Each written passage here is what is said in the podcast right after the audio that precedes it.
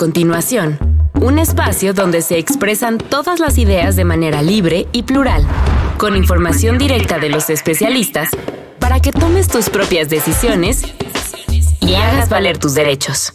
Zona Libre.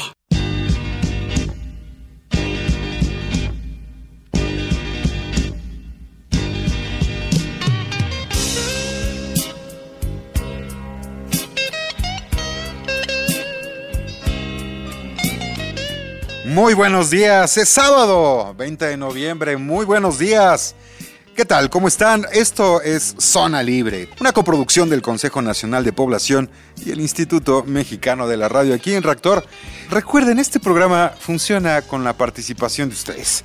Tenemos eh, nuestro Twitter que es conapo-mx y en Facebook Consejo Nacional de Población. Así de sencillo.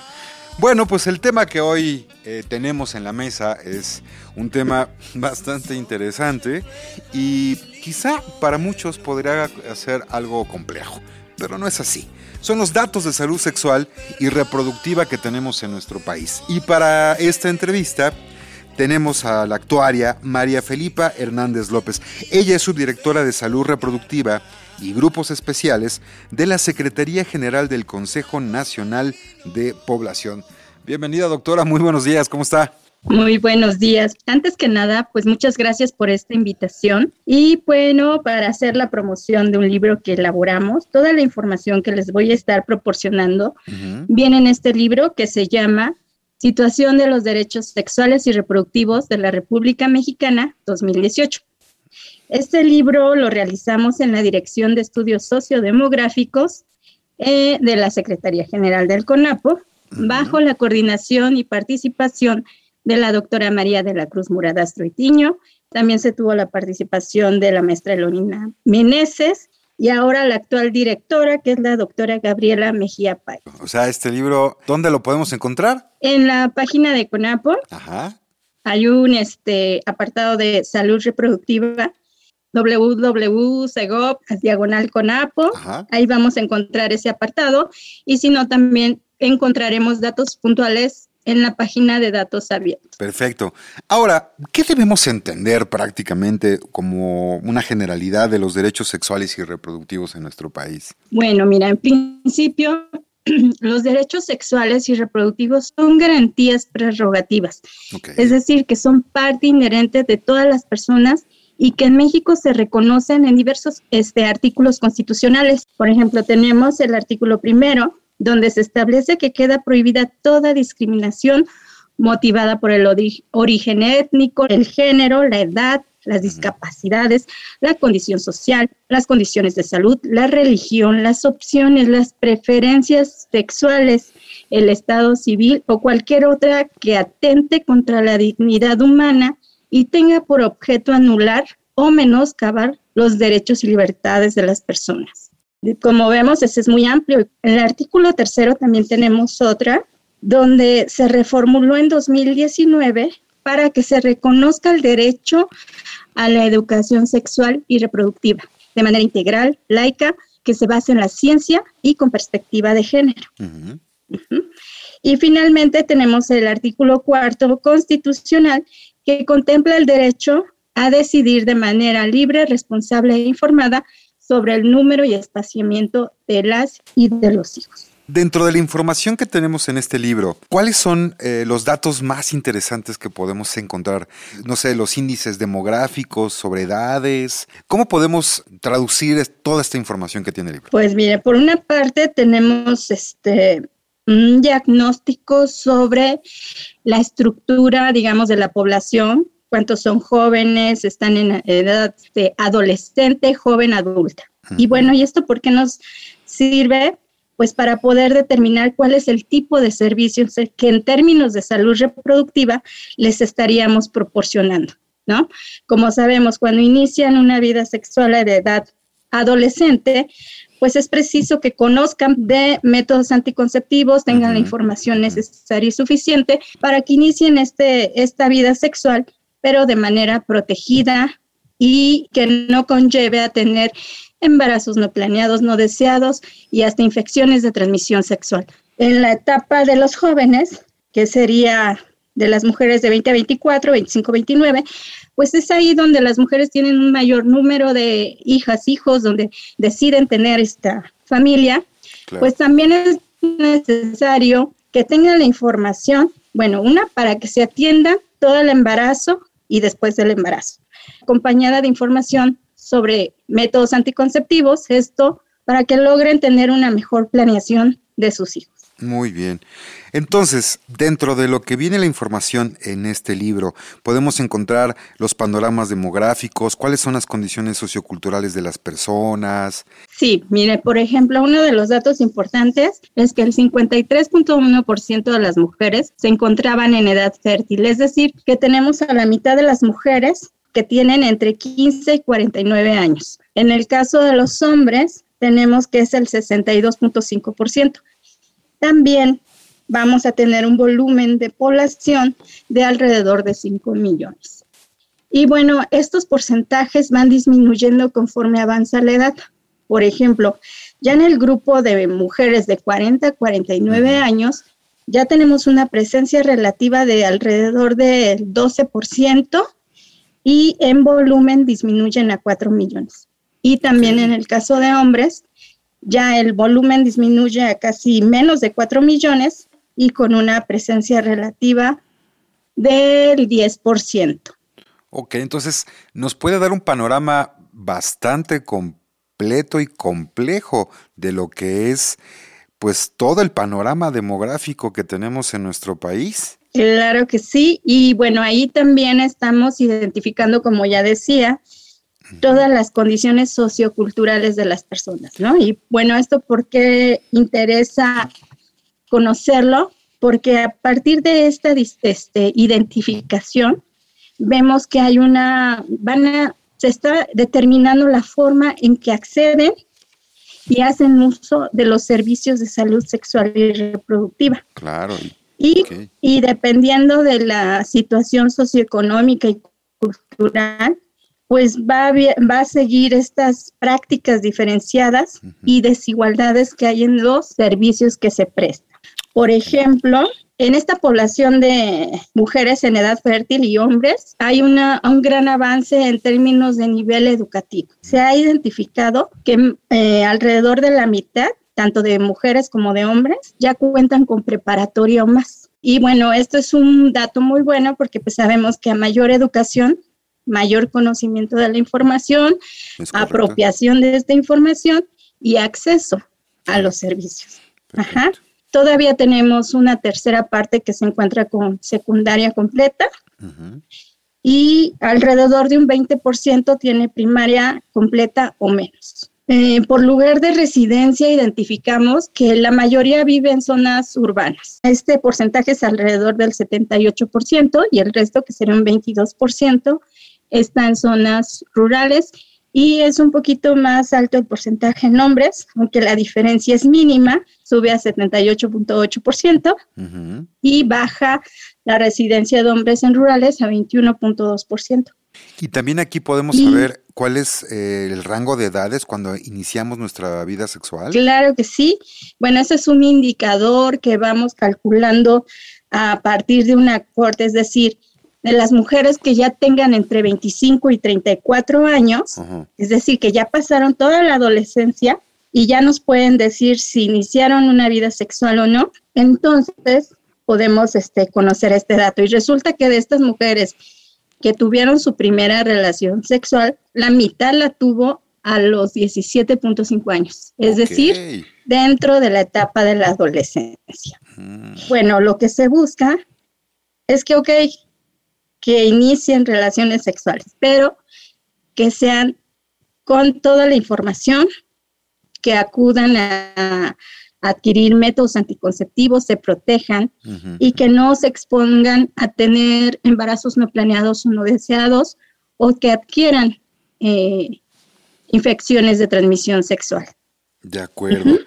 Eh, pues toda esta información que estamos, eh, que nos está dando la actuaria María Felipa Hernández, eh, están dentro de la misma página del Consejo Nacional de Población. Ahí podemos recabar y podemos conseguir este documento. les recordamos, Tenemos dos vías de contacto. Uno es el Twitter, que es arroba conapo-mx y el Facebook, así, Consejo Nacional de Población. Es muy importante que ustedes tengan esta comunicación con nosotros para saber sus dudas, sus sugerencias y sobre todo si tienen alguna duda o alguna eh, pregunta en particular eh, de este tema o de los otros que, tratamos aquí en Zona Libre, pues lo hagan. Eh, Actuaria, en sí, las tasas de fecundidad y los datos para México son iguales en México en todo lo largo y ancho del país o hay diferencias? No, este, toda la medición de la fecundidad difieren en todos los estados. Y bueno, y esto se deriva de la heterogeneidad que tenemos en la población.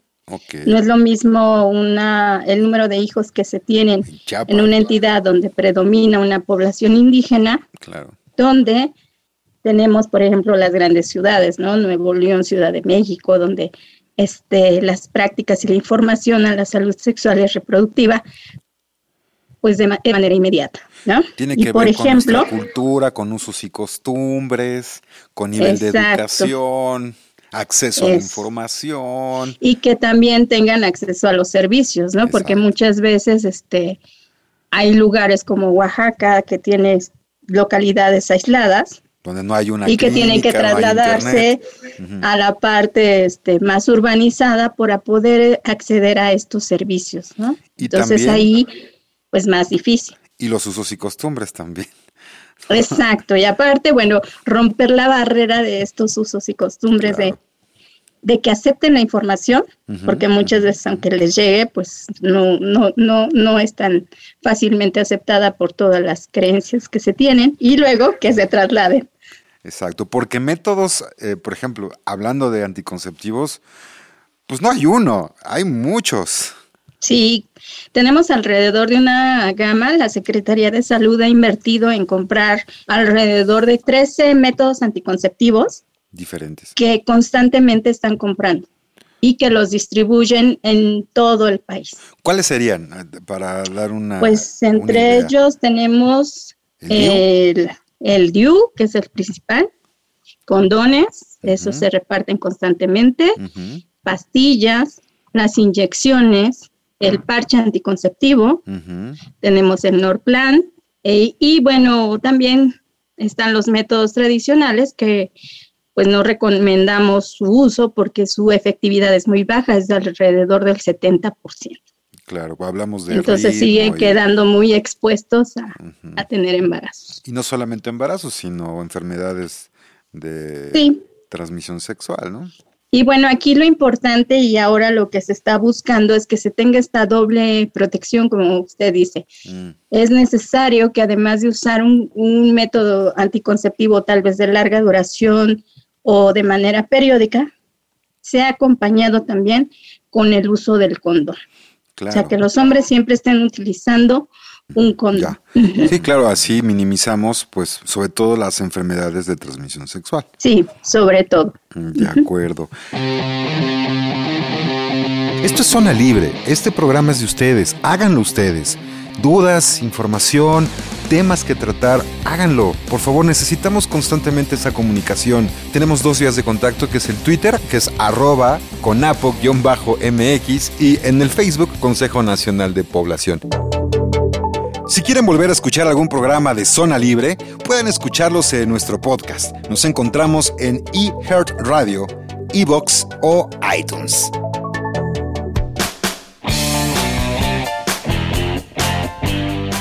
El tema que hoy tenemos en la mesa son los datos de salud sexual y reproductiva que tenemos en nuestro país. Y para esta entrevista tenemos a la actuaria María Felipa Hernández López. Ella es subdirectora de salud reproductiva y grupos especiales de la Secretaría General del Consejo Nacional de Población.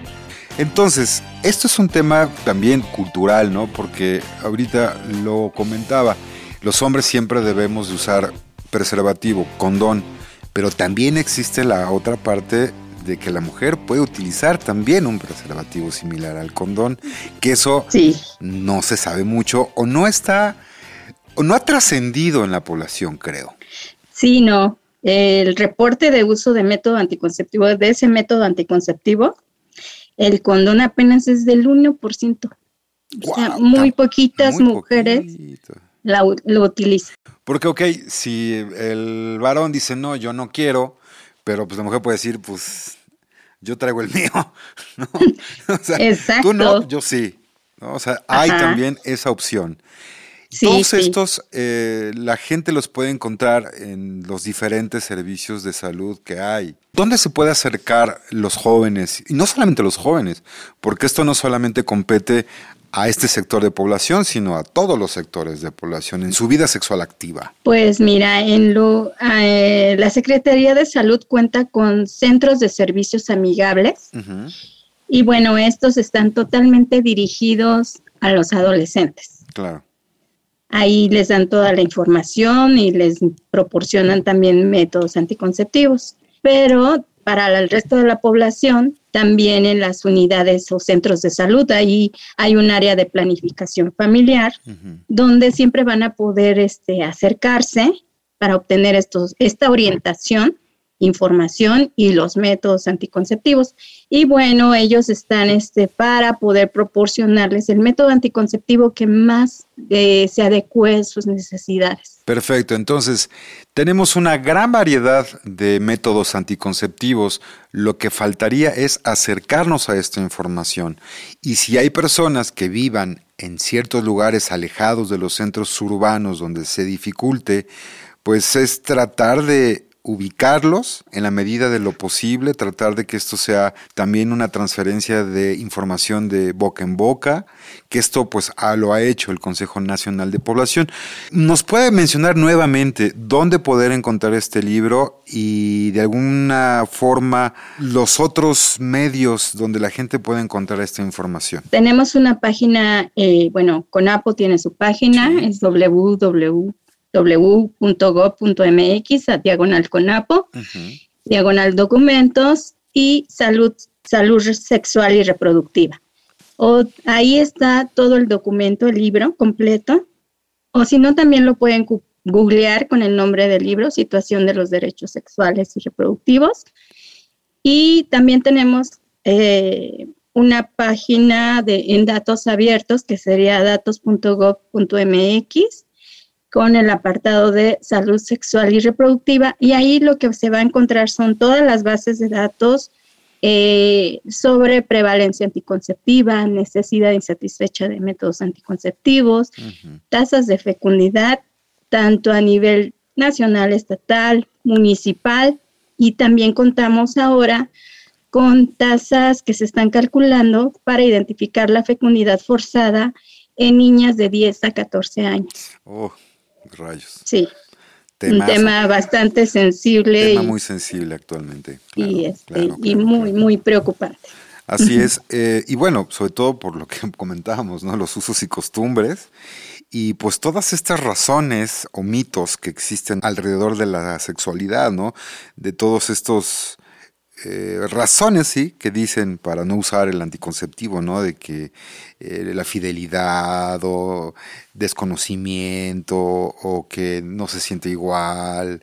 Por ejemplo, para el uso del, condón, tanto el masculino como el femenino, el, el yo calculo bien el tiempo.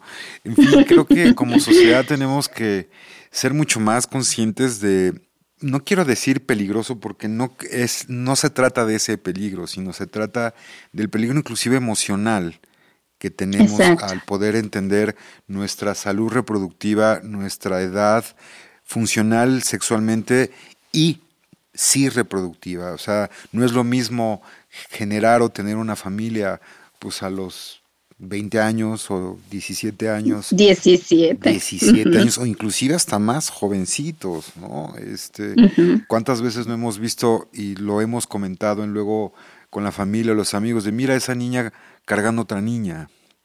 Exacto. Y todo lo que eso complica a nivel social en general. Eh, no solamente es su salud de esa persona reproductiva, sino socialmente, económicamente, eh, es un tema que nos debe de competir a todos y nos debe de interesar a todos porque la salud sexual, pues la tenemos todos y la debemos de cuidar todos, ¿no? Todos tenemos, el todos tenemos el derecho a nuestra sexualidad, a ejercerla, pero también como tenemos derecho a ejercerla, tenemos responsabilidades sociales ante ella. Exactamente.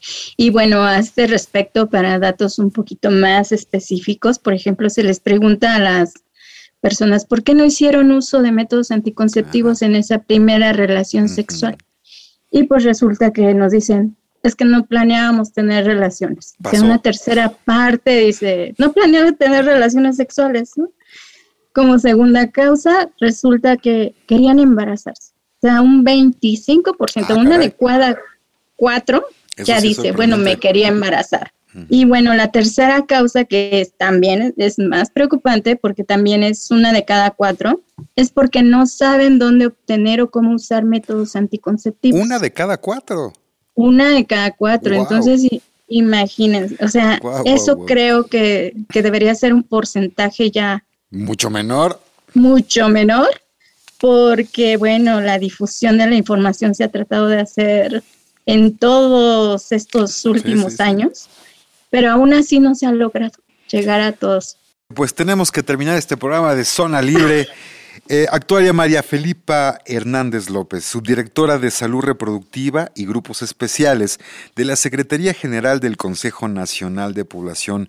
Pues muchas gracias. Lo la información que nos ha dado, la verdad es muy interesante. Les invitamos a todos ustedes que se metan a la página del CONAPO, busquen esta información, descarguen este documento y lo único que podemos decirles realmente es infórmense Existen las maneras de información, existen los canales de información, existe la información, ejérzanlos. ¿no? Esto yo creo que eh, el esfuerzo que hacen las instituciones y ustedes mismos, ¿no? Deben de, nosotros mismos debemos de generar esta conciencia cada vez más participativa. Pues muchísimas gracias. Gracias por esta información. Una vez más, ¿nos puede decir dónde descargar el libro o, dónde verlo? ¿Se puede descargar el, libro o se consulta? No, se puede descargar. Ah, excelente. Y lo tenemos en la página de CONAPO en www.segov.mx, diagonal CONAPO, salud reproductiva. Muchísimas gracias. Se encontrará. Es sábado, el sábado todavía le quedan muchas horas por delante. Esto es Zona Libre. Nos escuchamos la próxima semana. Recuerden, arroba conapo-mx y en Facebook, Consejo Nacional de Población. Úsenos. Y recuerden, esto es Zona Libre. Nos escuchamos la próxima semana. Mi nombre es Enrique Gil y nos vamos con una canción de Ramstein, con este grupo alemán, eh, originario de Berlín, ahí eh, por ahí de 1994, si no mal recuerdo con esta canción, eh, valga el, el tema de hoy, sex. Esto es Zona Libre. Tengan un buen fin de semana. Cuídense mucho.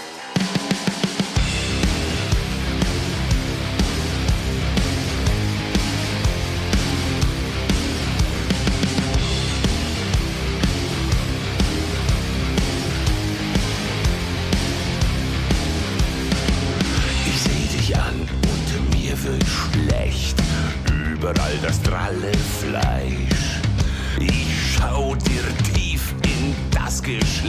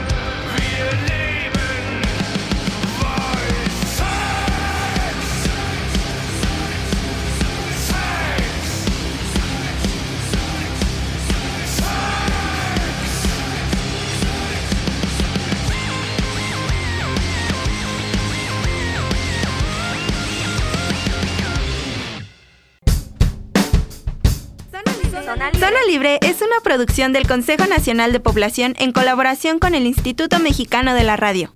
Reactor 105.